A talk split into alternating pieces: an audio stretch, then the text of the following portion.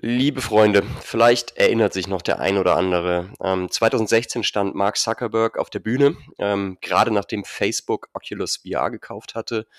Und ähm, er führte da ein Meeting in Virtual Reality durch mit coolen Avataren, die sich bewegen konnten, die miteinander interagiert haben, die kollaborieren konnten. Und das Ganze war damals ziemlich beeindruckend. Ähm, jetzt fast forward, knapp vier Jahre später sitzen wir alle mehr oder weniger hier im Lockdown. Und man sollte doch meinen, dass doch spätestens jetzt gerade die große Stunde von Mixed Reality geschlagen hat, also Augmented Reality und Virtual Reality. Ähm, dass wir Meetings in virtuellen Räumen machen, dass wir uns den Sehnsuchtsort Fußballstadion äh, via Virtual Reality ins Wohnzimmer holen können und so weiter. Ähm, dass dem nicht ganz so ist, muss ich euch nicht erzählen.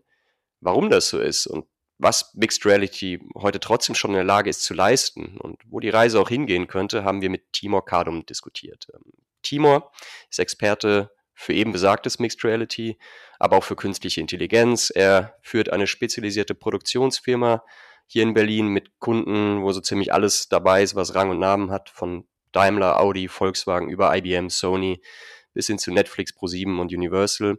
Und wir kennen Timo schon ein bisschen länger durch diverse Projekte und wir freuen uns, äh, gerade ihn als Gast für diese Folge zu haben. Und without further ado, los geht's mit dem Recap Sunday Nummer 18. Viel Spaß! Perfect.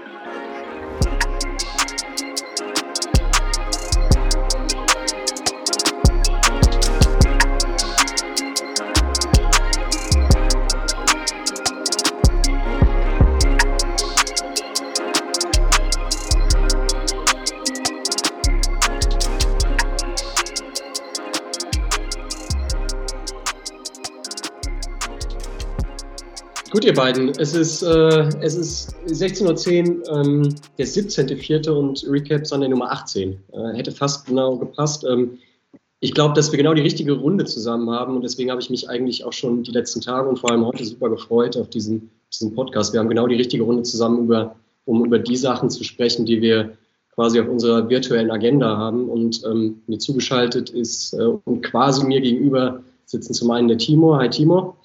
Hallo, hallo und der Hannes. Moin, Hannes. Hi, grüß dich. Ähm, bevor wir in die Themen gehen, ähm, Timur, ähm, du betitelst dich sozusagen bei LinkedIn als äh, Keynote Speaker, als Creative Technologist, äh, Experte für Mixed Reality, KI, Future Tech Enthusiast. Vor allem führst du aber auch eine, Medienproduktion hier in Berlin, Om Studios. Ähm, mich würde mal interessieren, A, äh, wie erlebt ihr gerade die aktuelle Situation? Und B, ähm, wie kann man sich deinen Alltag ähm, in den letzten Wochen so vorstellen? Ähm, ja, von, von Alltag kann natürlich keine Rede sein, wobei jetzt, jetzt die letzten Tage vielleicht so langsam äh, trudelt sich das so ein. Ähm, genau, also äh, wie, diese, diese Corona-Krise hat uns natürlich schon initial recht stark getroffen. Ähm, so, äh, also Genfer Autosalon war so natürlich ein Thema, äh, wo wir echt ein schönes Projekt eigentlich hatten, komme ich vielleicht auch nachher drauf. Dann Hannover Messe, die Eröffnungsshow äh, in Augmented Reality gecancelt. Ähm, dann Adidas äh, EM war dann so der letzte Strohhalm, der dann irgendwie auch noch so abgeknickt ist. Ähm, genau, das ist natürlich, war natürlich schon irgendwie ganz schön düster alles. Ähm, und dann klar das Team erstmal so ins Homeoffice äh, transportieren und die, die Moral aufrechterhalten und so. Das hat, das hat alles äh, dann erstaunlich gut geklappt. Ähm, wir sind ja auch sehr Cloud-affin und haben ja auch eigentlich ganz gute Workflows. Ich bin da auch sehr Workflow-affin. Ähm, Genau, und jetzt, jetzt äh, komme ich vielleicht nachher noch drauf. Ändert sich die Lage natürlich ein bisschen, dieses, diese, die Nachfrage nach virtuellen Konferenz-Setups und solchen Sachen äh, lässt mich jetzt gerade wieder ein bisschen besseren Mutes sein. Ähm, mhm. so, so, so, kurz in der Kürze, ähm, vielleicht nachher noch zu den Detailprozessen. Ich habe mich, hab mich so ein bisschen gefragt, ähm, also bei uns ist es ja so, wir nehmen quasi unseren, unser MacBook äh, in die Hand und können damit ins Homeoffice gehen. Ich weiß nicht, wie es bei euch ist. Ihr arbeitet mit sehr mit, mit, mit Equipment, mit wesentlich mehr, ihr arbeitet mit sehr großen Datenmengen etc. Äh, wie kann man sich das vorstellen? Funktioniert das alles so? Bei euch ist es ja nicht einfach mal Laptop unter den Arm klemmen und ab nach Hause, oder? Äh, genau, genau. Also da haben wir verschiedene Setups, also je nachdem, äh, was, was die Leute so als Profession haben. Einige haben ihre Workstations einfach mit nach Hause genommen. Ähm, da haben wir den ne, Taxi mit, mit äh, auch Monitoren. Ähm, andere haben nur Monitore mitgenommen und haben dann ihre Laptops ähm, und gehen dann per VPN sozusagen in die Firma und arbeiten auf der Workstation da. Ähm, der Vorteil ist, wir haben, wir haben eine sehr starke Internetleitung, äh, schon seit Jahren, also Gigabit symmetrisch und das ist halt natürlich sehr, sehr angenehm. Ähm, und dann bin ich froh, ist eine Software, die ich seit ewiger Zeit immer implementieren wollte für Leute, die remote mit uns arbeiten. Ähm, so eine Open Source äh, Software, die heißt äh, SyncThing. Nebenbei kann ich jedem sehr empfehlen. Und äh, wir hatten früher mal eine kommerzielle Lösung, die sehr ähnlich war und die basiert auf Torrent-Technologie. Ne? Und das Tolle ist, die, die Projektordner der einzelnen Leute, an denen die arbeiten, die werden darüber geteilt. Und ähm, sobald eine Person eine Datei generiert, und das ist egal, ob sie es sozusagen zu Hause macht oder im Büro macht oder auf dem Server macht, wird sozusagen dann an alle wie ein Torrent äh, verteilt. Ja. Und das ist natürlich insofern auch genial, weil wir dann als Firma selbst mit der schnellen Leitung nie der Flaschenhals sein können. Weil selbst wenn wir jetzt hypothetischerweise äh, äh, down wären als Firma, ähm, würden sich die Artists sozusagen untereinander äh, äh, connecten. Oder ich, ich auch von meinem Homeoffice habe dann auch immer die aktuellen Projekte live synchron. Ähm, genau, sind jetzt gerade dabei, das an die Datenbank, also wir haben so ein Taskmanagement, äh, Cloud-basierte Taskmanagement-Software ähm, anzukoppeln, sodass sozusagen nur die Ordner synchronisiert werden, clever, die, die sozusagen die Leute betreffen ja. ähm, per, per Datenbank. Aber das ist der, der nächste Schritt, das müssen die Leute jetzt aktuell noch händisch machen. Ja. Ähm, aber ich muss sagen, mit den, mit den, Verbindungen, die man jetzt gerade so hat, ähm, wir rennen jetzt auch gerade Sachen in 8K und ich wundere mich, wie schnell dann hier so diese 10, 20 Gigabyte rüberrutschen. Funktioniert okay. eigentlich erstaunlich. Hannes, Hannes, ich dachte eigentlich, äh, dass, also einige Sachen davon erkenne ich so ein bisschen wieder aus unserem eigenen Workflow, aber ich, ich hatte so ein bisschen das Gefühl, dass wir schon sehr advanced sind, aber ich glaube, da sind noch ein paar Sachen dabei, die wir uns auch abschauen können fast. Ja? Ich bin hier mit so einer 4G äh, äh, gerade im Call, weil ich äh, in meiner neuen Wohnung noch kein Internet habe. Ähm, von daher, äh, ich höre mit Staunen zu, was alles geht. Von Gigabit kann ich nur träumen. Ja. Ähm, also wir sind ja jetzt seit, ja, seit vier Wochen in der Situation, ne, dass, dass alle irgendwie die ganze Wirtschaft so einen gefühlten, gezwungenen Crashkurs in Digitalisierung bekommt. Ne, Meetings finden über Zoom statt, äh, finden über Teams, über Slack oder was auch immer statt. Ähm, äh, alle haben gelernt, gefühlt äh, remote zu arbeiten. Ähm, es wird super viel und gerade wir merken, dass, dass super viel über virtuelle Events gesprochen wird. Ähm, was mir oft in dieser ganzen Diskussion, wenn ich durch LinkedIn oder so scrolle, zu kurz kommt, ist zum einen die technologische Seite und vor allem, also die im Allgemeinen und vor allem das Thema Mixed Reality im Speziellen. Ähm, Timo, sollte jetzt nicht eigentlich gerade sowas wie die große Stunde von Mixed Reality schlagen? Sollten wir nicht jetzt alle Remote-Meetings sozusagen äh, über Mixed Reality auch darstellen können? Ähm, sollte man meinen, ne? aber ähm, ja, die German Angst, wie man sie ja so schön im Ausland bezeichnet, ist natürlich dabei sehr, sehr dominant. Äh, da tut sich jetzt endlich mal ein bisschen was. Ich bin ja in meinen Vorträgen, die ich immer halte, in letzter Zeit werde ich auch immer böser äh, und habe da immer heftiger ausgeteilt, äh, so zum, zum Herbst hin hat, äh, auch so ähm, ähm, mit den, mit den klassischen Agenturen zum Beispiel. Ähm, witzigerweise äh, auch sogar ein bisschen was ge gebracht, habe ich das Gefühl. Wir haben, machen jetzt wirklich gerade ein paar, paar, sehr innovative Projekte, komme ich vielleicht nachher drauf, aber es ist schon, also man, klar, man merkt natürlich, die Leute sind jetzt gezwungen, sich erstmal generell damit zu beschäftigen. Gleichzeitig muss ich auch sagen, relativ kritisch gesehen, ähm, es ist halt eben noch nicht ganz da. Also lustigerweise ist jetzt mhm. gefühlt, die ganzen Videoconferencing, die sind genau zum richtigen Zeitpunkt sozusagen äh, äh, ausgereift, sage ich jetzt mal gewesen. Siehe, was wir jetzt hier gerade machen, ne? ähm, mit Teams und Zoom und wie die alle heißen. Ähm, das funktioniert wirklich grandios gut. Ja, also selbst meine, meine Tochter hat Geigenunterricht per Skype äh, so. Also das funktioniert. Ja, also da, da ist dann plötzlich die 50-jährige Geigenlehrerin auf der anderen Seite, die, die das ne, dann, ah, und wir testen jetzt mal Zoom hier und so. Und das funktioniert plötzlich alles. Da, da, da ist sozusagen eine ähm, aber es ist halt auf, auf der VR-Seite, dass es so weit sind, bitte noch nicht und auch leider meiner Meinung nach die, die vorhandenen Plattformen sind halt einfach da noch ein bisschen, jetzt sozusagen fast ein bisschen überrumpelt worden von der, von der Nachfrage. Ähm, und es gibt halt einfach noch zu wenig Multiplayer-Lösungen. Ne? Also, wenn man das wirklich gut zusammen in einem Raum sein kann und wirklich auch ein authentisches Gefühl hat, dass es äh, bisher sind die meisten VR-Anwendungen halt eben entweder sehr solo, solo äh, spezialisierte Games ähm, oder halt eben diese sozialen VR-Plattformen halt extrem rudimentär. So, also das äh, ist halt ein bisschen schade. Und natürlich die Brillen sind halt doch dann, ähm, auch wenn sie immer billiger werden, und ich bin ja ein Riesenfan von dieser Oculus Quest ähm, ja. ne, mit Facebook dahinter, da haben, da haben Hannes und ich, wir haben da ja gerade jetzt äh, ein schönes Projekt gemacht auch damit ähm, für den Kunden, die, die vorher so eine riesige, fette Brille mit Kabel dran hatten und dann haben wir jetzt das auf die Quest portiert und schwupps kann die Kundin das jetzt plötzlich im Flieger im Handgepäck mitnehmen und so. Das ist schon, da sieht man schon auch den Trend, das ist Das ist toll und das Ding kostet dann eben auch nur noch 500 Euro statt, keine Ahnung, 2.000, 3.000 Euro, weil man ja keine, keine Maschine mehr dazu braucht. Aber trotzdem sind natürlich 500 Euro äh, für den Privatgebrauch. Ähm, bisher war das so, dass das hat sich halt kaum jemand gegönnt. Äh, selbst ich nicht zu Hause, denke ich mir so, nee, ähm, ne, da bin ich auch in meiner eigenen Welt so ein bisschen, was VR ja so ein bisschen als generelles Dilemma hat. Und von AR ist man da halt eben einfach insofern noch viel weiter entfernt, weil so eine 3500 Euro HoloLens-Brille, das, das ist einfach selbst im professionellen Bereich ja noch sehr selten. Ja. Sowas legt sich einfach äh, leider bisher noch keiner nach Hause. Äh, auf, einfach weil der Mehrwert vielleicht außerhalb, in ganz speziellen Fall, ich treffe mich jetzt vielleicht mit jemandem in VR, was ja hoffentlich dann irgendwann klappt, bisher noch nicht so gegeben ist. Ja, ja und ich glaube, wenn ich das noch ergänzen kann, also die zwei Punkte, die du ja gesagt hast, Timo, war einmal so das, das Thema Kosten und dann das Thema äh, Plattform, Social, äh, soziale Komponenten sozusagen, dass ich das auch gemeinsam erfahren kann und so. Ich glaube, es ist äh, noch ein dritter Aspekt könnte sein, die, die Beschränkung im Kopf, dass ich mir das überhaupt vorstellen kann, was ich denn dort alles machen kann. Also ich glaube, die Leute denken halt einfach teilweise wirklich so, ähm, dass sie halt nur einen Schritt gehen können, sozusagen. Ich kann einen Schritt in die Zukunft gehen. Ich kann einmal um die Ecke denken, aber um, dass es so innovativ, dass ich halt zwei Schritte gehen müsste oder zweimal um die Ecke denken muss. Ja. Ähm, ich, äh, also es ist so, um, um, ein Beispiel zu machen, was ich äh, ab und zu mal mache, ist, dass ich, ähm, wenn ich mir die erste Werbung angucke, die ähm, äh, im Fernsehen gesendet wurde in den 50er Jahren, dann war das Radiowerbung im Endeffekt. Ne? Und wenn ich mir, also nur mit Bild.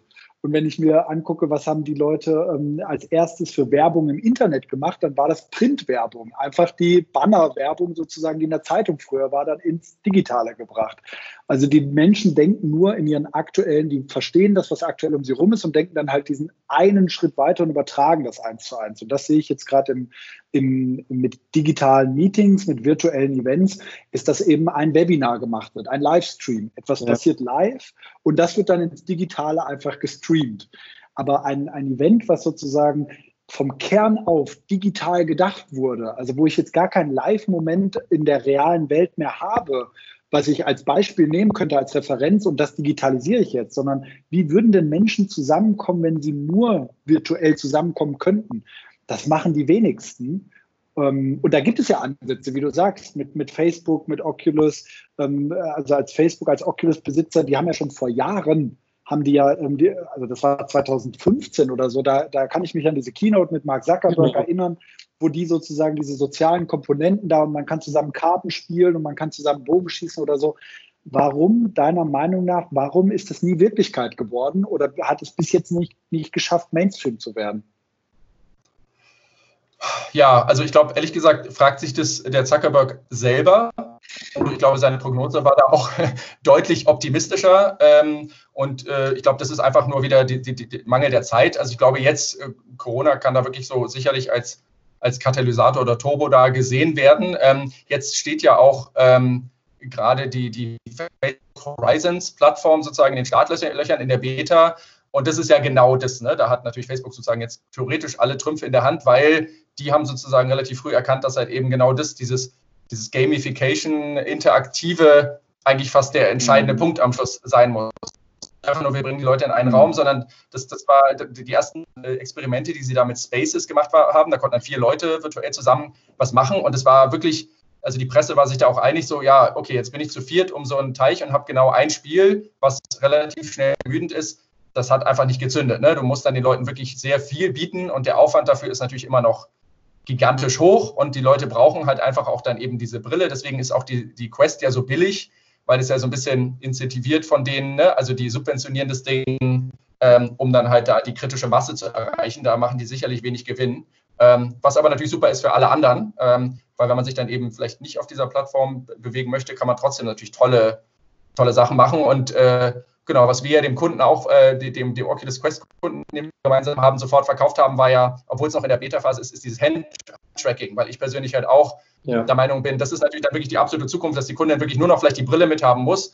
Und äh, das funktioniert ja auch an sich jetzt schon ziemlich gut, äh, dass man dann seine Hände im Raum plötzlich, äh, eine Repräsentation, aber es funktioniert wirklich super gut und intuitiver geht es dann auch irgendwann nicht mehr. Und das dann auch die, die Niedrigschwelligkeit der, der Interaktion natürlich total toll. Ähm, genau, und in der Kombination wird es natürlich dann der Wahnsinn werden, wenn die dann ihre ganzen Facebook-Games sozusagen in dieses Horizons bringen und ich, ich, ich, wundere mich auch, wie wenig Marken eigentlich dieses Horizons schon auf dem, auf dem Schirm haben. Also es ist ja kurz ja. vor dem Launch und dann werden sie natürlich alle hinterherhecheln und sagen, ah, wir müssen da präsent sein, äh, wir müssen uns da irgendwie positionieren, Strategien entwickeln.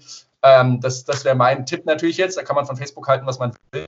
Ähm, als Marke wird man da vermutlich in irgendeiner Form präsent sein. Und ähm, naja, wenn man jetzt das, Gegen, das Gegenstück äh, Allspace VR, die waren ja die Vorreiter, die, die das erste soziale VR-Netzwerk, ähm, die sind dann ja insolvent gegangen, dann hat Microsoft sie gekauft und haben leider sozusagen natürlich logischerweise die Corona-Krise nicht vorher, sonst hätten sie das, glaube ich, nicht so stiefmütterlich behandelt, wie es jetzt halt eben ist. Es ist äh, genau das gleiche mhm. Feature-Set, fast wie vor, weiß nicht, wann sie gekauft wurden, einem Jahr oder anderthalb Jahren. Und das ist halt gerade total schade, weil die haben ja dieses Massive Multiplayer Online-Prinzip. Das heißt, da könnte man dann problemlos, technisch jedenfalls, auch 1000 Leute gleichzeitig drin haben. Ähm, mhm. Und das ist genau dieser dieser Wermutstropfen, den ich jetzt bei den äh, Plattformen, die wir jetzt gerade nutzen, wo wir auch Beta-Tester sind, die hervorragend sind in den Feature-Sets, wo man fotorealistische Avatare hat, sich perfekt gemeinsam im Raum mit Händen und alles bewegen kann. Und dann sagen sie ja maximal 10, 15 Leute. Und dann sage ich so, ja, okay, cool, ja, für den Anfang. Also da, da, merkt man halt so, da ist, da ist Corona sozusagen in dem speziellen, also was XR angeht, also AR, VR und so weiter, ähm, einfach so zwei Jahre zu früh, würde ich sagen. Ich glaube, in zwei, drei Jahren ähm, da werden die Leute genauso darauf hüpfen, sozusagen, ähm, wie, wie, jetzt sozusagen auf diese Videoconferencing-Systeme. Natürlich wieder, idealerweise gibt es dann eben auch günstigere Augmented Reality Headsets. Ne? Weil aktuell ist es natürlich schon so, klar, wenn ich alleine im Heimoffice sitze, ist auch eine VR-Brille ähm, theoretisch denkbar. Also ich war gestern, nee, vorgestern erst länger in Allspace VR hier mit unserer ne, äh, Quest, äh, schön mit Om-Look. Ähm, äh, aber da, da habe ich halt gemerkt, sobald jemand in meinen Raum reinkommt, die Kinder jetzt als Beispiel, dann bin ich halt in meiner Welt. Es ist halt wirklich einfach abgeschottet. Ne? Das äh, funktioniert im Heimoffice ganz gut. Im Büro will man natürlich dann unbedingt auch oder mit mehreren Leuten im Team will man halt Augmented Reality haben, damit man die anderen auch im echten Raum sehen kann und aber die Avatare ähm, dazu. Und was wir jetzt gerade für, für einen TV-Sender machen, ist, ist jetzt erstmal noch Konzeptionsphase. Äh, wir schicken die, die Quest dem, dem Interviewpartner nach, jetzt ist als Beispiel Wien, äh, setzen aber vorher diese, diese Brille schon auf mit Avatar. Wir erstellen diesen Avatar schon für die Person. Und dann haben wir, dann drehen wir bei uns im Büro nämlich nur der, der, der Interviewer und der Kameramann. Und der Kameramann hat auf seiner Kamera auch eine HoloLens drauf. Und das heißt, in dem Moment beamen wir dann die Person aus Wien als Hologramm in diesen Raum. Das heißt, die beiden koexistieren im, im gleichen Raum. Einmal physisch der echte Typ und äh, auf der rechten Seite jetzt hypothetischerweise der, der Mensch, der aber eigentlich nur dank Quest, ähm, er könnte auch eine HoloLens tragen, aber es ist halt ein bisschen teurer, ähm, sich sozusagen in diesen Raum reinbeamt und schon hat man eigentlich das gleiche Setup wie früher, ja. nur dass der eine halt ein Hologramm ist, aber eigentlich sollte das jetzt ganz grundsätzlich für die Interaktion dann idealerweise keine, keine Rolle mehr spielen. Und das ist so ein bisschen das, wo ich denke mal so in zwei Jahren, da, da wird keiner mehr mit großen Augen sagen, ach was, äh, oder vielleicht in vier, ja. fünf Jahren, ähm, und da, da sehe ich so ein bisschen die Zukunft. Jetzt ist es halt eben, wir haben jetzt auch letzte Woche für, für Spiegel TV so ein Zoom-Setup gebastelt, ne, mit 13 Inter so ein Corona-Interview. Und, und, da dachte ich so, nee, das, das kann es irgendwie nicht sein, da, da, müssen wir jetzt einen drauflegen. Ähm, und für, wie gesagt, für einzelne Leute geht es gut, für Masse noch nicht so gut. Ja, ja. Ähm, man hat so ein bisschen, also bei mir ist es, mir ist es die letzten Jahre eigentlich immer so gegangen, dass man sieht dann immer wieder diese, diese ähm, äh, Videos von Entwicklern, die, ähm, die mit äh, coolen 3D-Objekten irgendwie in ihrem Büro sozusagen rumspielen ne? und äh, da irgendwas gemacht haben und so. Und man hat so das Gefühl, ohne denen zu nahe treten zu wollen, du hast eben auch gesagt, die leben in ihrer eigenen Welt sozusagen und dass es immer so ein Gap gab zwischen dem, was ist denn wirklich anwendungsorientiert und was, können, was kann die Menschheit äh, denn gerade gebrauchen, um Probleme wirklich zu lösen und was ist gerade eher so eine Rumspielerei, die zwar geil aussieht, die aber jetzt niemandem so wirklich hilft und wo sich der normale Mensch einfach nicht vorstellen kann, was er denn überhaupt damit machen soll. Ja, ja. ja genau. Das wär, genau. also, also das vielleicht nur ganz kurz, ähm, ich, ich, ich als These mal in den Raum gestellt und, und du, Timo, bist der Experte ähm, und kannst es nochmal äh, bewerten, ob ich da komplett falsch liege. Ich glaube ja, dass in Zukunft wird es so sein, dass wahrscheinlich Virtual Reality wirklich für den Gaming-Bereich äh, reserviert bleiben wird. Ne? Also da möchte ich abgeschlossen sein, da möchte ich irgendwie die bestmögliche Experience mit äh, Freedom, Total Freedom of Motion und so weiter haben und, ähm, und dass ich aber in einem wirklichen Gebrauch in der Arbeitswelt und vielleicht auch im Privatleben irgendwann, wenn ich durch die Straßen gehe und ge ge geleitet werden will, dass sich da Augmented Reality eben äh, durchsetzen wird. Und, ähm, und auch und da wird das eben ganz kleine Mini-Schritte sozusagen geben. Ne? Und die HoloLens ist ja jetzt wirklich als erstes auch B2B wirklich gelauncht worden, um da halt wirklich so, weiß ich, für Schulungsmaßnahmen, stecke die Schraube jetzt hier rein und so, ähm, für irgendwelche Handwerker, Mechaniker oder so. Also das sind dann so Mini-Schritte, bis, bis da wirklich, glaube ich, Produktdesigner, ähm, wie du sagst, Alex, dann halt in, in einem fancy Büro ähm, wirklich äh, in 3D äh, Sachen designen in Augmented Reality. Ich glaube, da werden noch einige Jahre vergehen, oder? Würde ich auch so, würde ich auch so einschätzen. Ja, also idealerweise konvergieren natürlich dann die Technologien auf eine Art, also dass man eine Brille hat, die vielleicht beides, beides abdecken kann. Ja, das wäre natürlich so ein bisschen das, der, der Traum, von dem alle so äh, träumen.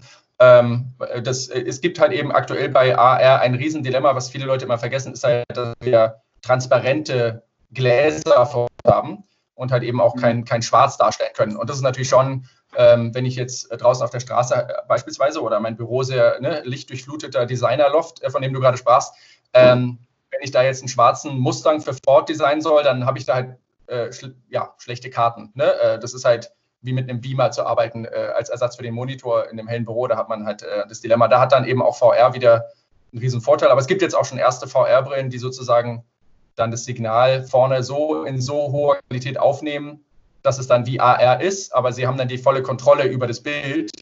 Ähm, und die, die kosten dann halt noch 10.000 Euro oder so und sind halt speziell natürlich aktuell noch für die Industrie. Aber ich kann mir gut vorstellen, dass da, dass da so eine neue Twitter-Form entsteht, dass sie sagen, ah, jetzt möchte ich halt durchgucken und jetzt möchte ich aber kurz mal für mich alleine. Da müssen wir langsamer, glaube ich, Timo, da, da, müssen wir langsamer vorgehen, damit uns da alle folgen können. Also das heißt, sozusagen, ich habe eine, eine geschlossene Brille und da sind dann vorne Kameras drauf, die das Bild live übertragen, wie als wenn ich durch Glas gucken würde oder wie? Hm, also es ist wie, als wenn ich einfach in die echte Welt gucke. Theoretisch im, im Initialen könnte ich sozusagen sagen, mach einfach, äh, die nennen es dann Pass-Through, ne? also schick das Bild einfach durch ähm, und idealerweise vergesse ich dann, dass ich die VR-Brille aufhabe, was natürlich ein bisschen illusorisch ist, weil die ist auch relativ äh, klobig. Ähm, aber der Riesenvorteil ist, dass ich da zum Beispiel jetzt auch ein, ein schwarzes Auto darstellen könnte. Ich habe das ja einfach als Video sozusagen, wie in, wie in, in Virtual Reality auch. Aber der Vorteil ist, ich sehe, ich sehe jetzt nehmen wir mal dieses Auto wieder als Beispiel, dieses schwarze Auto.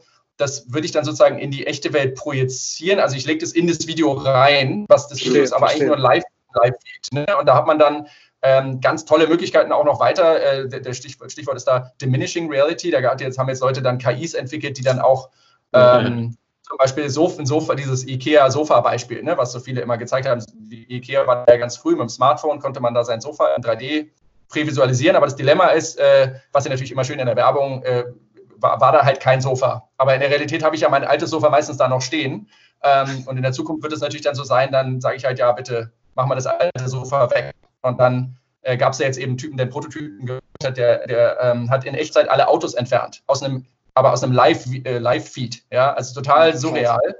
Ähm, und dann, klar, das gibt dann immer noch so Spratzer und Fehler im Bild, weil die KI das halt auch nicht auf jedem Bild hinkriegt, aber surrealste Erlebnisse, die dann natürlich möglich sind. Ich kann jetzt auch alle, alle Leute super gut aussehend machen oder äh, nur die Männer entfernen oder nur die Frauen entfernen. Also da gibt es äh, lustige Spiele. Das ist der Adblocker ja, genau. für die Realität. Ne? Das ist ja so ein Anwendungsbeispiel dahinter auch. Kannst du, kannst du nochmal, ähm, ich glaube, das ist für den Laien auch nochmal ganz, ganz, ganz wichtig irgendwie äh, zu, zu verstehen. Warum, warum ist es so wichtig, dass, dass, äh, dass diese Darstellung über, über eine Brille funktioniert und äh, nicht beispielsweise über ein Tablet oder über ein Smartphone letztendlich? Weil diese Möglichkeit ist ja relativ günstig, das hat jeder sozusagen.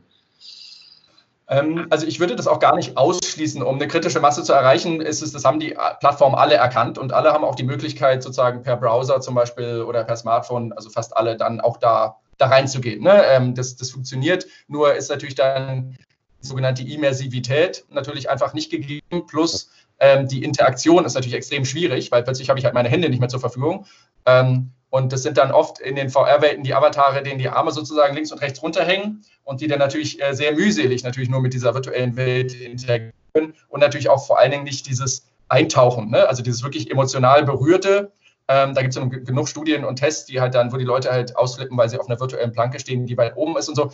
Da sage ich immer, ne, wenn diese Planke, diese virtuelle Planke im 40. Stock auf meinem Monitor abgebildet wird, dann würde sich keiner an seinem Schreibtisch festkrallen.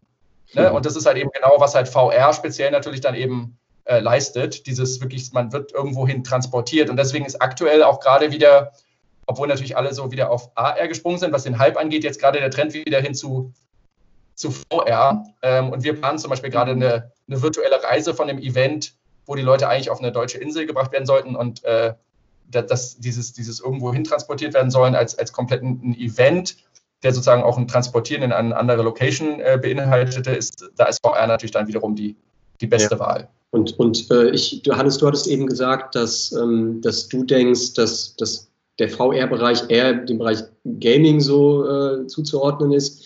Ich bin mir da nicht so sicher. Also ich kann, kann mich erinnern, ich habe schon vor Jahren diesen, diesen, diesen Case gesehen, wo sie wo mehrere 360-Grad-Kameras beim, bei einem Champions League-Finale aufgestellt wurden und dann kannst du letztendlich äh, über Virtual Reality, also über, mit einer Brille, kannst du letztendlich das Champions League-Finale dir aus verschiedenen Perspektiven anschauen. Also du kannst neben der Trainerbank sitzen, du kannst oben auf der Tribüne sitzen, du kannst hinter dem Tor die Perspektive einnehmen. Und jetzt gerade sind wir ja zum Beispiel in einer Situation, wo die Fußball-Bundesliga wahrscheinlich dieses Jahr nur noch Geisterspiele austragen wird was für ein krasser Markt das doch eigentlich ist, gerade diese Spiele, also gerade wir stehen ja auch vor dem Problem, dass Fernsehgelder nicht mehr bezahlt werden, weil das sich keiner mehr anschauen will. Gerade wenn die Leute entsprechend diese, äh, diese, zumindest diese Brillen zu Hause hätten, könnte jeder sich das von den, das wäre ein echter Mehrwert. Das wäre teilweise geiler, als ins Stadion zu gehen, weil du dir verschiedene Perspektiven anschauen kannst.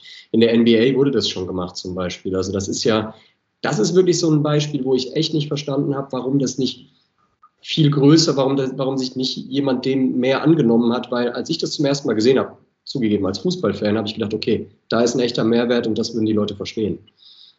Ja, definitiv. Also ich glaube, das, äh, das, äh, habe ich jetzt vielleicht auch bei Gaming mit eingeschlossen. Ne? Also Gaming und, und Medienkonsum sozusagen, ja. also wo ich eine immersive Experience haben will quasi, ja, genau. ähm, wo ich äh, nicht irgendwie mit Leuten kollaborieren oder interagieren will. Ne? Das Champions League-Spiel, das will ich mir einfach angucken und nicht gestört werden am liebsten. Äh, ich will, dass mir jemand dann noch ein Bier vorbeibringt. Ne? So. Ja. also lustigerweise wurde jetzt auch gerade die eine Firma von Apple gekauft, die die, die, die Firma, die die NBA-Geschichten macht. Also ich glaube, Apple hat, das, hat, den, hat den Trend habe ich das Gefühl. Ja, und ich, man muss sich ja immer mal wieder dann einfach darüber im Klaren werden, wie viele Anwendungsbereiche man, man dort hat. Also wir haben schon so ein bisschen angerissen, äh, Corporate Events, äh, Messen, Ausstellungen, aber eben natürlich auch äh, Museen, ähm, Ausstellungen, äh, Schule und Bildung. Das ist ja jetzt gerade das, was, was, was sehr, sehr aktuell wäre. Zuletzt haben relativ viele oder einige zumindest Museen dann virtuelle Touren angeboten, die dann aber leider dann auch meistens einfach nur lineare Videos sozusagen waren, wo eine Person durch dieses, ähm, durch das Museum durchgelaufen ist und dann eine virtuelle Tour gemacht hätte. Das, also zumindest diese 360-Grad-Videos davon zu machen oder die, durch die man sich im Idealfall selber durchbewegt, das ist ja was, was jetzt gerade eigentlich auch ähm, perfekt wäre. Wobei ich aber auch immer wieder denke, Timur, äh, das ist doch, äh, was denkst du? Ich habe immer das Gefühl, uns begleitet das jetzt als Devices, weiß ich nicht, seit fünf, sechs, sieben Jahren oder so, ne? dass es halt wirklich so die ersten Devices gibt oder so. Aber der Traum einer virtuellen Realität, der gibt es ja schon seit 30 Jahren, ne? also oder noch länger. Ne? Also da wurden ja wirklich da in, in Silicon Valley die ersten Träume hier, äh, Jared Lanier und was weiß ich, das sind ja so wirklich uralte Schinken. Ähm, und ich glaube, ähm, äh, und ich weiß nicht, wie lange dauert es denn noch, bis wir wirklich mal dahin kommen? Was denkst du, ähm, dass wir sowas wie in, in diesem Film, wie hieß er denn? Äh, die Oasis. Die Oasis genau. haben, ne? Also sowas. Genau, genau. Die Oase. Naja, also es ist ganz lustig. Ich, ich ulke immer, bisher war ja sozusagen wir mit unseren VR-Anwendungen im Vergleich zu Event, war ja immer die Realität der, Konkur der Konkurrenz, sage ich mal fast. Ne? Also machen wir einen echten Event ja. oder machen wir eine virtuelle Anwendung? Und da konnte ich natürlich auch schlecht argumentieren, wir sind besser als die Realität, weil es ist nun mal nicht wahr. Ähm, ne? Also ja, ja. VR ist dann halt eben nur der Ersatz. Ähm, aber jetzt ist es halt ganz lustig, wenn halt plötzlich die Realität zur Verfügung stellt, dann nimmt man halt wirklich jetzt das, das Zweitbeste. Ne? Und das ist halt eben diese, diese immersive Möglichkeit, Leute an, an, an, an virtuelle Orte zu transportieren. Ähm, aber es ist halt aktuell halt wirklich noch ähm, sehr aufwendig, sage ich mal, ne? um, jetzt, um jetzt wirklich, äh, wirklich tolle Experiences zu machen. Und bisher waren wir, war halt äh, eine VR oder eine AR-Anwendung eher so ein bisschen das Beiwerk. Ähm, und dementsprechend sind auch die Experiences dann oft so ein bisschen ich mag das Wort eigentlich nicht so, aber ja, underwhelming, wie würde man das, also es, ist, es lässt mhm. so ein bisschen so einen Geschmack, ne? Da wurde mir das Tolle versprochen und es ist aber eigentlich gar nichts, aber es ist natürlich auch so, dass die Hauptbudgets gingen natürlich zu Recht, auch, da kann ich auch gar nicht gegen, gar nichts gegen sagen, in die, in die recht echte Anwendung, weil man ja auch ein echtes Gefühl bei den Leuten hinterlassen wollte. Ähm, und jetzt ist es natürlich aber so, wenn, wenn man jetzt plötzlich die Budgets zur Verfügung hat, ähm, die sozusagen einem Event normalerweise zur Verfügung standen, dann kann man natürlich auch wirklich tolle tolle Experiences machen, die dann natürlich immer noch nicht ganz auf äh, Oasis, äh, Steven Spielberg, Hollywood Level sind. Ähm, alleine auch wegen der mangelnden Haptik, das darf man natürlich nicht vergessen. In dem Film haben die alle dann so eine Lüge an, ähm, wo sie auch einen Arschtritt ähm, merken würden. Ähm, da sind wir natürlich auch noch lange nicht. Das heißt, äh, also selbst, selbst, im Profibereich ist ja die mangelnde Haptik immer noch, also da gibt es ein paar Anwendungen, aber da, da, werden wir auch auf, auf mittlere, langfristige Sicht jetzt nichts haben. Ja. Ähm, aber ich, ich, glaube, das wird, also ich glaube, in den nächsten fünf Jahren ähm, wird sich da viel tun, gerade im, im, Stichwort so Facebook oder halt Firmen, die halt verstanden haben, wie wichtig dieser Gamification-Layer äh, da ist, diese Interaktivität. Ja. Und letztendlich, ähm, das sind ja diese zwei Extreme. Die eine, das eine Extrem ist, dass du ein virtuelles Event machst und das Ganze wirklich komplett virtuell abbildest. Das andere Extrem ist, dass du ein Live-Event hast. Ähm, was sich aber ja auch immer mehr entwickeln wird, ist ähm, in den kommenden Jahren, sicherlich auch nach, nach Corona, ist, äh, ist dieser Graubereich dazwischen. Also im Prinzip das, wir nennen das gerne Hybrid Events. Ne? Also dass es sowohl ein Publikum gibt, aber es wird ja jetzt in absehbarer Zeit dann eben vielleicht nicht möglich sein, äh, 5000 Menschen in der Halle zu bekommen, aber vielleicht 200 oder 500 und den Rest sozusagen ähm, virtuell zuzuschalten. Und die haben ja, wenn die entwickelt werden, ganz große Mehrwerte. Du hast das Beste aus beiden Welten. Du hast die Live-Momente und du hast die Möglichkeit, ein ganz anderes äh, globaleres Zielpublikum äh, anzusprechen, die dann eben nicht alle anreisen müssen sozusagen. Und da sind ja jetzt gerade, das sind ja, wahrscheinlich ist das der größte und spannendste Bereich. Unbedingt. Also wir hatten ja auch mit, mit euch, also Fog Dumps quasi dann in dem, in dem Zuge ähm, ein tolles äh, Projekt gepitcht, was eigentlich so in die Richtung ging, dass man halt eine, eine Live-Show hat mit einem ähm, Augmented Reality Layer, der sozusagen dann vor Ort von den Leuten auf der Leinwand, die über der Bühne ist, konsumiert werden würde. Und man hätte diesen Livestream natürlich dann auch zu Hause ähm, sehen können. Ähm, und aber auch man hat äh, einen KI-Layer, sozusagen die, die Kamera, die, die, die das Publikum mit einfängt, ähm, ermöglicht sozusagen den, den, den Leuten ähm, eine Interaktion mit dem Inhalt auch da. Und ich glaube, das, das ist sowieso so ein Trend, ähm, den, den ich seit Jahren so ein bisschen prophezeie oder auch ausmache, ist, dass die Leute halt, die erwarten eine gewisse Art von, von Interaktion, Personalisierung, ähm, und nicht einfach nur dieses, ähm, diese Frontalbeschallung, die jetzt in diesen Riesen-Events, die wir auch immer alle gemacht haben, ähm, das ist einfach nicht mehr ganz zeitgemäß. Ja.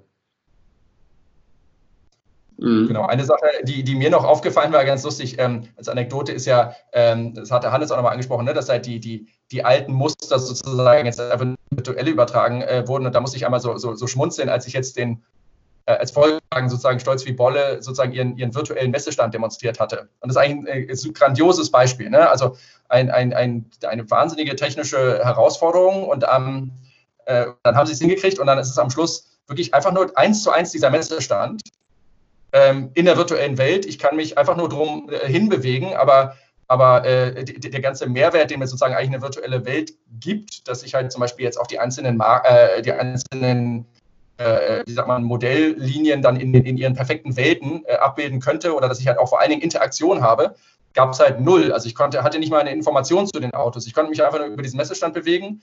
Ähm, und, und das war die Experience, ne? Also, und das ist halt für mich keine Experience, einfach nur wie, wie eine Website absurfen. Und äh, ja. ja. genau. Also es war wirklich, äh, also da, da gehe ich lieber in die spezialisierte äh, Website des Modells auf vw.de oder so. Ähm, da habe ich ja mehr Informationen davon, ne? Und das, kann das Auto auch drei, äh, drehen. Und klar, ich kann mich nicht frei mit der Maus bewegen. Ich fand den, der, der Aufwand, der da in, wurde und gleichzeitig die, die Kurzsichtigkeit, was die Kreativität angeht. Ich meine, ich weiß immer, die, die Bedingungen waren wahrscheinlich so, ihr habt nur drei Wochen Zeit und das Geld und so weiter.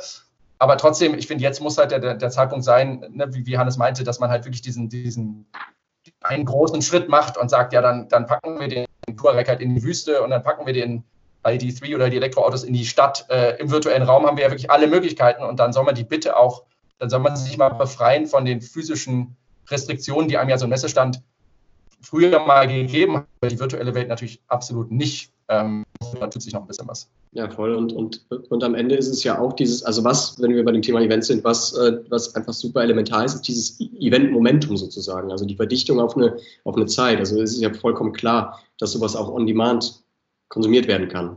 Aber diese Interaktion, das, was live wirklich passiert, das musst du dann einfach über einen bestimmten Zeitraum abbilden. Und das ist ja dann noch, auch nochmal ein, ein großer Unterschied, der, glaube ich, oft unterschätzt wird, sozusagen. Dass ist das eine, ein Video sozusagen zu produzieren und von mir aus auch ein immersives Video zu produzieren. Aber das andere ist halt so dieses, dieses, dieses Gefühl zu haben, ich bin jetzt da und jetzt passiert da was, jetzt sind auch andere da, mit denen könnte ich auch netzwerken zum Beispiel. Und das sind ja, also auch das Thema Netzwerken, das, das haben wir im Prinzip noch gar nicht angesprochen, diese Möglichkeit, ähm, ähm, Net Networking zu betreiben und das auch online zu machen. Ähm, das ist was, was gerade komplett unterschätzt wird und noch gar nicht gemacht wird, weil sich da noch keiner so richtig dran traut, habe ich das Gefühl. Ähm, ja, das ist vielleicht ganz lustig, weil dieses Projekt, was wir jetzt gerade planen mit dieser Reise auf die deutsche Insel, ähm, da war sozusagen das Konzept, dass man eben das Beste von beiden Welten nimmt. Man sagt, man hat ähm, die Möglichkeit, ich sag mal, die Insel jetzt zu erkunden und so weiter. Und das sind dann auch sogar 360 Grad Videos, die ja auf eine Art, wie du schon sagtest, relativ passiv sind. Ähm, und dann gibt es aber ähm, eine festgeschriebene Zeitagenda, wo man sich sozusagen in Räumen zusammenfindet äh, zum eben Netzwerken. Aber man kann die Leute auch äh, ja so Tinder-mäßig fast, äh, ohne vielleicht die sexuelle Komponente, ähm, so markieren, ja, an, anpingen und dann kann man halt auch in private Räume und sich da halt austauschen. Also dieses Netzwerk ähm, ja, genau, ja. muss natürlich enorm hochgehalten werden. Naja, und da auch, das, das ist ja, es geht ja immer darum, wie kann nicht, wie kann ich das abbilden, wie kann ich das Gleiche sozusagen versuchen zu reproduzieren, sondern wie kann ich es besser machen? Und du hast natürlich dann diese Möglichkeit, über KI Matching zu betreiben letztendlich. Also die, die jeweiligen Personen äh, nach Interessensgebieten, nach Industrien, was auch immer, zu matchen und dann haben sie einfach einen Mehrwert von dem virtuellen Event.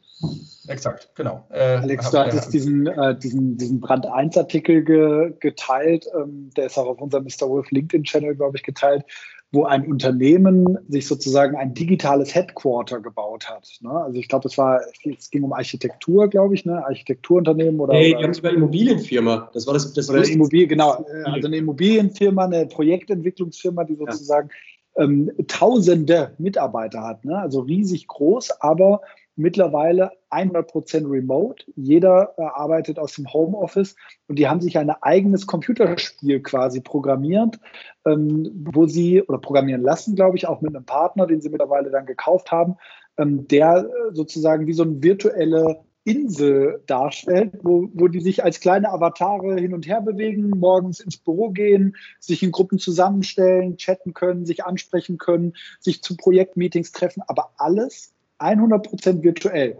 Und ja. dann eben voll unter Ausnutzung dieser Virtualität auf einer geilen Insel, ähm, die dann immer zu Weihnachten halt dekoriert wird. Da stehen überall Weihnachtsbäume und man trifft sich am Strand und guckt, äh, zum Schluss macht man einen Sundowner. Am, also man geht nicht in den Pub, sondern man nimmt dann Sund Sundowner am virtuellen Strand. Äh, wahnsinnig. Dieser Artikel fand, den fand ich mega faszinierend. Und das ist was, was, was glaube ich, noch vor ein paar Jahren belächelt, also da auch wieder Corona als Trigger sozusagen, als Beschleuniger. Das ist was, was vor ein paar Jahren noch belächelt wurde sozusagen. Und auf einmal ist sie nicht umsonst, dass Brand 1 das Ding geteilt hat, weil sie halt gemerkt haben, ja klar, jetzt macht das, das macht ja total Sinn, weil jetzt gerade merken wir, dass, dass wir natürlich soziale Wesen einfach sind und äh, uns auch wie wir uns als Team definieren, wie wir, ähm, Unternehmenskultur hängt einfach an gemeinsamen Erlebnissen. Und gemeinsame Erlebnisse hängen an Interaktivität sozusagen. Und die, die muss einfach gewährleistet sein. Und bei denen ist es natürlich total spannend, mehrere tausend Menschen. Wenn die immer nur über Videochats ähm, miteinander äh, kommunizieren, dann ist das gut, glaube ich, und das ist ein guter Anfang. Aber das ist nicht das Gleiche, wie wenn du ähm, diese kleinen, feinen Sachen, die du gerade teilweise genannt hast, wie wenn du äh, zum Sundowner irgendwie am Sonnenuntergang da sitzt oder wenn dein Avatar andere Klamotten, mal fancy, äh, fancy Klamotten zum, zum Teamabend anziehen kann oder einen Kaffee mitbringen kann oder was auch immer. Und da ist auch wahnsinnig viel Potenzial, denke ich.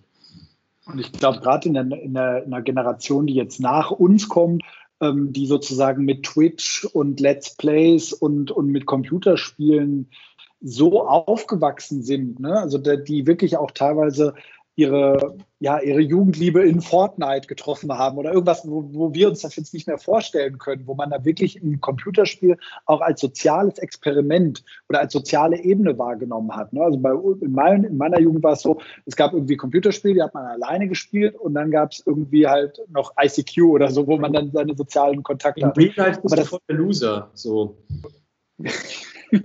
ja, und es, es, es mergt sozusagen. Ne? Ja. Alle zusammen treffen sich sozusagen in Fortnite und äh, manchmal, also so wie ich das jetzt mitkriege von den jungen Leuten, ähm, dann, dann treffen die sich dort und spielen gar nicht dort, sondern hängen nur ab in Fortnite und quatschen. So, äh, und, ähm, und haben das halt als soziales Erlebnis, was, wie du sagst, was Verbindung schafft und was Erinnerung schafft und wo so eine Kultur dadurch entsteht. Ja. Ja, also das sind eigentlich jetzt so quasi die Vorzeichen für dieses, nennen wir es jetzt mal Facebook Horizons oder, oder ne, äh, Alt Space oder wie die alle heißen. Ich glaube, das äh, in der Richtung, das wird, äh, das wird immer mehr System. Und ich kann mir gut vorstellen, dass auch die Fortnite-Leute natürlich, also jetzt die Epic Games äh, auf dem Schirm haben und vielleicht dann eben so, ein, ne, so, eine, so eine Plattform planen, ähm, wo man genau das machen kann und wo sie dann wieder Unsummen verdienen, weil die Leute sich halt eben, das Outfit wurde ja gerade genannt, ähm, ne, sich dann besonders äh, hervortun können durch Outfit und so ja, äh, Märkte. Und auf Unternehmensebene ist ja im Prinzip, wir sind ja gerade, wir, wir erleben ja sozusagen die Vorreiter. Also dass, dass Slack so viel Spaß macht, äh, weil, weil du halt coole Emojis hast, weil du GIFs teilen kannst. Das sind halt diese kleinen Momente, die im Prinzip Vorreiter dessen sind.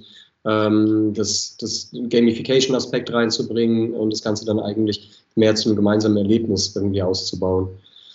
Ja, und ich ähm, glaube auch, dass jetzt 5G natürlich nochmal eine Riesenrolle da spielen wird. Ne? Also, dass die Leute diese Rechenpower nicht mehr benötigen und trotzdem, also so ein bisschen sich demokratisiert, dass man jetzt eben nicht mehr so teure Hardware braucht, sondern jeder kann das dann zu Hause genießen. Ja. Ich würde. Timo, was, äh, Timo, was würdest du dir wünschen für die Zukunft? Also ich, ich, muss sagen, also ich war vorgestern diese, diese längere Session äh, in, in Allspace, das war dann mit dem Head of VR von PwC, ähm, so als, als total kruder Avatar. Aber ich muss zugeben, das war, es war schon, das war schon eigentlich so der, der Anfang von dem, was ich, was ich mir so vorstelle. Natürlich idealerweise wirklich unbedingt in AR, bitte. Ne? Ähm, also es gibt jetzt zum Beispiel eine, eine tolle Firma aus, aus China, die äh, heißen Unreal, also wie, wie Unreal, äh, aber ohne U, deswegen wurden sie auch gleich verklagt äh, von, von Epic, aber egal. Ähm, und die haben, die haben so einen HoloLens-Konkurrenten für, für knapp 1000 Euro rausgebracht, wird sicher noch ein bisschen billiger und die ist quasi fast so gut wie die HoloLens, kostet aber eben nur noch 1000, was immer noch zu viel ist, aber ich kann mir gut vorstellen, ähm, wenn solche Arten von, von, die sind dann auch noch leichter, schmaler die Brillen, dass man so eine leichte AR-Brille haben kann und nicht jederzeit eben diese soziale Interaktionskomponente haben kann. Und wenn ich mir meine kleine Firmeninsel da schnell zusammenklicken kann, ähm, ohne jetzt eben Entwicklern äh, oder unsere Entwickler da jetzt ewig dran satzen, äh, ransetzen zu müssen, das wäre schon, das wäre schon äh, toll, muss ich sagen. Und die, die, generell die Grafikqualität, da muss, da muss halt natürlich, ich bin natürlich sehr anspruchsvoll, da muss ich noch ein bisschen was tun. Mhm. Ja. In der Masse. ja. Aber ich meine, es ist, äh, also generell muss ich sagen, geht es gerade ähm, endlich in die Richtung, äh, die ich mir immer gewünscht habe. So, die Projekte, die wir, die wir gerade gemacht haben und so. Ähm, lustigerweise, das letzte Projekt war eben auch mit, mit Unreal. Ähm, und da haben wir dann komplette Welten erschaffen. Und das war eigentlich ganz lustig, jetzt rückblickend. Für, für den Genfer Autosalon haben wir sozusagen ein Auto fotorealistisch durch fotorealistische Landschaften fahren lassen, aber in der Game Engine, ähm, also in Echtzeit. Ähm, und es war damals sozusagen eher aus Kosten- und Effizienzgründen. Aber lustigerweise ist das jetzt quasi auch so ein bisschen die, wäre eigentlich auch die Antwort auf Corona. Ne? Also man, man lässt einfach einen Dreh weg ähm, und baut die Côte d'Azur, haben wir da, oder eine Rennstrecke ähm, komplett virtuell und kann dann auch äh, hypothetisch, das haben wir jetzt dafür nicht gemacht, aber mit einer VR-Brille einen Kameramann da reinstellen, der dann sozusagen die Kamerafahrten in dieser virtuellen Welt macht, so wie er sie halt auch im physischen äh, früher gemacht hätte. Also das wird auch dieses Konvergieren, was ihr gesagt habt, das wird sich in allen Bereichen wiederfinden. Ja. Ne? Also das ist schon, ähm, und natürlich das Thema KI, ähm, wo wir jetzt auch endlich ein schönes Projekt machen mit, mit KI-gestützter webbasiertes Augmented Reality ist auch mein Credo. Da hoffe ich, dass sich dass ich da auch ein bisschen noch, noch mehr beschleunigt, dass man wirklich nicht mehr immer eine App runterladen muss für, für AR-Experiences, sondern drückst einfach nur drauf auf die Website, darf ich die Kameras äh, anwenden, du sagst ja, zack. Und dann haben wir dann nochmal eine KI dahinter gehängt, die guckt, was, was sieht man denn da oder in unserem speziellen Fall, wen sieht man da? Und dann mehr darf ich da jetzt endlich nicht erzählen, aber das ist eigentlich ähm, gerade dieses Konvergieren von Technologien auch ähm, auch ja. nochmal IoT, mein Lieblingsthema, dass ich halt per AR auch Sachen vielleicht in der Wohnung oder auch mit, mit Maschinen total intuitiv steuern kann. Und klar, die Glühbirne ist jetzt vielleicht der, der simpelste, simpelste Beispiel, aber komplexe Maschinen natürlich das andere. Und dass man dadurch halt auch ähm, sehr komplexe Maschinen selber bedienen kann, obwohl man eigentlich keine Ahnung davon hat. Ja, ja das, sind doch, das sind doch bescheidene Ansprüche. ja, dafür bin ich berühmt.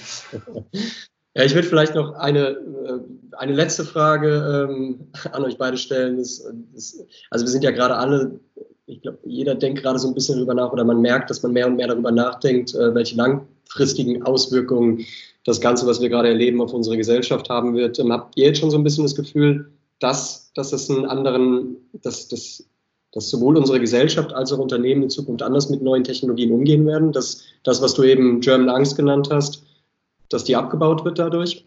Wäre eine schöne, wäre eine schöne Prognose. Ähm, ja, äh, Hannes, du zuerst? Ich zuerst? Also äh, ich, ich weiß gar nicht, ob ich so, ähm, so positiv bin. Also du meinst positive Veränderungen durch Corona, dass so ein bisschen die Angst vor Neuem äh, abgebaut wird. Also das quasi, ähm, ich habe dieses Bild gesehen, ne, derjenige, der am meisten, habt ihr bestimmt auch gesehen, ist ja super viral gegangen, der, der am meisten die Digitalisierung meines Unternehmens vorangetragen hat. CEO, CTO oder Covid-19. Also, ähm, der, also, dass man sozusagen so ein, die Krise als Fast Forward, äh, also vorgespult in der digitalen Entwicklung vieler Unternehmen. Ich glaube, das ist Realität. Also ich glaube, das, das ist tatsächlich so, gerade wenn man in, in wie du so gesagt hast, Alex, für uns war es jetzt keine große Umstellung. Wir haben den Laptop zusammengepackt und haben ihn halt zu Hause wieder aufgeklappt und nicht erst im, im Büro.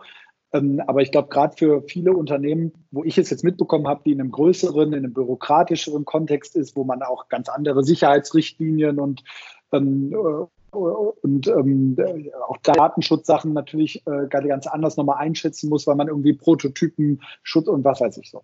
Da, da ist das natürlich schon so, dass das, glaube ich, die, die, also die nur mit virtuellen Maschinen und was weiß ich arbeiten, da ist das natürlich sehr schwer, in so ein, so ein Homeoffice zu wechseln. Und da ist, glaube ich, hat das das schon extrem beschleunigt.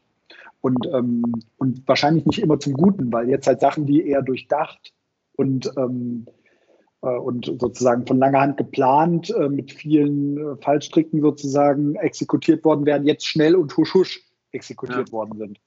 Ja, ich, also von daher weiß ich nicht, dass da bin ich so ambivalent, positiv oder negativ. Ähm, kann ich gar nicht sagen, dass ich. Es ist auf jeden Fall eine Entwicklung beschleunigt, die ohnehin gekommen wäre, so rum vielleicht. Mhm. Ja, ich glaube auch, dass also das neue Normal wird sicherlich äh, anders aussehen. Ähm, aber ich glaube, das wird auch nochmal extrem davon abhängen, wie lange dieser Lockdown dann irgendwie am Schluss auch passiert. Ne? Also wie, wie groß wird der Schmerz, sag ich mal. Und ich glaube, es gibt dann diesen, diesen Grenzwert, ab dem knallt es dann, dann sagen die, komm, ist jetzt, bevor wir jetzt hops gehen, äh, investieren wir jetzt mal in eine super innovative Insel als Standort unserer Firma äh, und so weiter und so fort. Ne? Also als, als Beispiel jetzt nur. Ähm, aber das ist natürlich auch ein bisschen leichter gesagt für, für Pixelschubser, sag ich mal, wie uns. Ähm, klar, sobald man halt physische Arbeitsschritte hat äh, und Sicherheitsmaßnahmen und so weiter, ähm, da, da sind wir glaube ich, eben noch nicht ganz. Aber ich glaube generell dieser, dieser Globalisierungstrend wird sich da auf jeden Fall nochmal, da werden die auf jeden Fall alle nochmal ein bisschen, bisschen genauer drauf schauen, dass halt Prozesse, äh, ne, also Produktionsprozesse, dann wirklich muss es dann in Asien sein und ähm, dass man dann auch sagt, okay, dann bauen wir jetzt eine Roboterstraße hier in Europa auf, wo wir uns dann halt auch einfach per VPN leichter einhacken können. Und auch generell, deswegen habe ich also mit den Händen über den Kopf zusammengeschlagen, als damals KUKA nach China verkauft wurde. Ich dachte so, man, wie, wie unglaublich kurzsichtig kann man sein, ne? wenn man sieht, dass natürlich die, genau diese, diese Technologien, die man jetzt eben bräuchte, um halt eben Prozesse nach Europa zu ziehen ähm, und dann vielleicht eben auch zu virtualisieren zum gewissen Teil, dass man halt gar nicht mehr physisch vor Ort sein muss, die Roboter machen das. Naja, und plötzlich gehört KUKA halt wieder den Chinesen und du fragst dich halt echt so, Mann, wie, was, was ist denn da falsch gelaufen? Als, als Beispiel nur. Also ich glaube, das wird sich in allen verschiedenen Bereichen ähm, niederschlagen und im Privaten natürlich, ähm, ja, je länger das dauert, desto mehr müssen sich die Leute ja damit äh, befassen. Und ähm, ich, jetzt weicht es ja schon langsam wieder auf und dann werden die Leute, glaube ich, relativ schnell eben auch wieder. Also eine Mentalität wechselt man halt eben nicht in, in, in zwei, drei Monaten. Aber in einem Jahr, ich sage jetzt mal, das wird sicherlich und hoffentlich nicht passieren, ähm, da werden die Leute, glaube ich, ganz anders drauf und sagen, komm, wir, wir riskieren jetzt mal ein bisschen was, was ja gar nicht der deutschen Mentalität entspricht. Und ich, ich muss jetzt auch nicht sagen, ich bin jetzt auch nicht nur Freund der amerikanischen. Wir machen es jetzt auf jeden Fall geil, husch, husch, husch. So, so der Mittel. It's going to be amazing. Exactly, it's awesome, dude. Ähm, also das, äh, manchmal würde ich mir natürlich bei der Kundenseite sowas auch ein bisschen mehr wünschen, ne? eine Euphorie, die dann auch wirklich sich im Unterzeichnen eines Vertrags äh, kennzeichnet. Das, äh, das gibt es halt in Deutschland so schnell, glaube ich, nicht. Ja. Ich glaube, was größer wird, ist, äh, sorry Alex, wenn ich den ja, dann abbinden unterbreche, aber was ich ähm, noch vielleicht sagen kann, ist, ähm, wo du mich jetzt gerade drauf gebracht hast, Timo, das, was ich glaube, was größer wird als die technologischen Implikationen oder die, wie gesagt, einfach nur, wo vorgespult wird, was sowieso gekommen wird, es jetzt schneller kommt, wo ich echt unschlüssig bin und was interessant ist, sind die gesellschaftlichen und ökonomischen äh, Implikationen jetzt von so einer Corona-Krise. Also wir haben äh, unseren nächsten Thursday Thursday, äh, Anfang Mai haben wir unter, den, ähm, unter das Thema gestellt, die fünf Thesen wie es nach Corona weitergeht und dort eben eben nicht nur die technologische Perspektive, sondern auch andere ähm, Horizonte äh, versuchen wir zu, zu eruieren. Und da war so eine These, dass wahrscheinlich Unternehmen auch ganz anders gesteuert werden in Zukunft. Ne? Also dieses kurzfristige ich hoffe, das wäre meine Hoffnung eigentlich, dass so kurzfristige Gewinnfokus und Mitnahmementalität und gerade bei Aktien äh, gehandelten Unternehmen, äh, wo dann sozusagen das Maximum an Liquidität rausgepresst wird, und jetzt gestern, vorgestern ähm, höre ich, dass Adidas äh, sozusagen Staatskredite brauchen muss, weil es sonst ja. sozusagen kollabiert.